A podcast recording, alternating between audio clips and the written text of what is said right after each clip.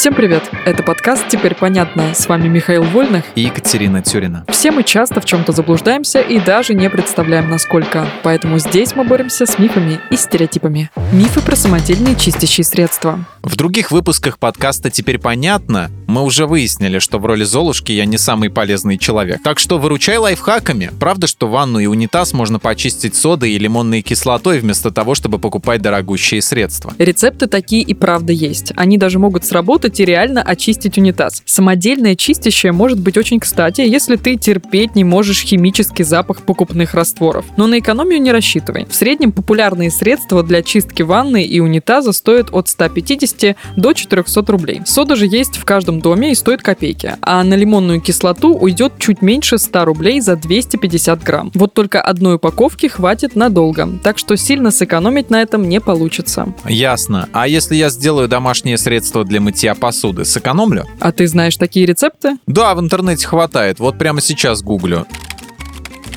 мыло, натертое на терке, сода пищевая или кальцинированная, эфирные масла и молотый кофе как абразив. Так, ну давай разбираться. Чтобы все это приготовить, ты наверняка потратишь не меньше часа времени.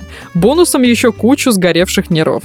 А на выходе получишь массу, которая плохо пенится и через несколько часов снова превратится в кусок жесткого мыла в воде. Магазинные средства бюджетных марок стоят 90-150 рублей за пол-литра. На брусок мыла ты потратишь около 50 рублей, а мыть им посуду не сможешь.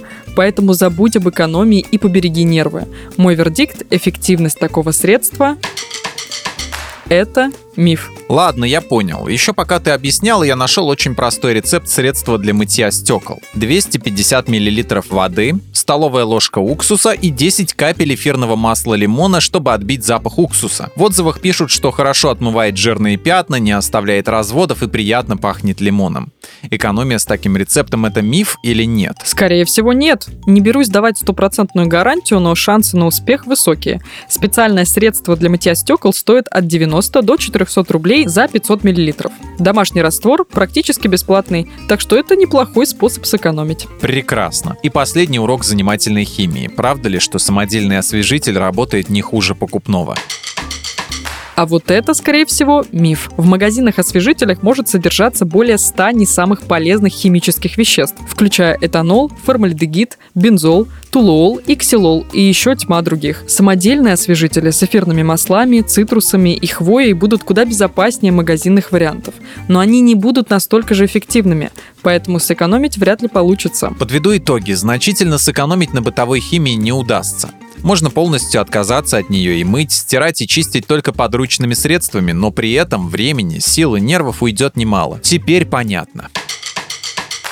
В этом выпуске мы использовали материал Иезориной и благодарим автора за классное разоблачение популярных мифов. Полная версия текста на сайте Лайфхакера. Подписывайтесь на подкаст «Теперь понятно», ставьте ему лайки и звездочки. Новая порция разоблачений уже на подходе.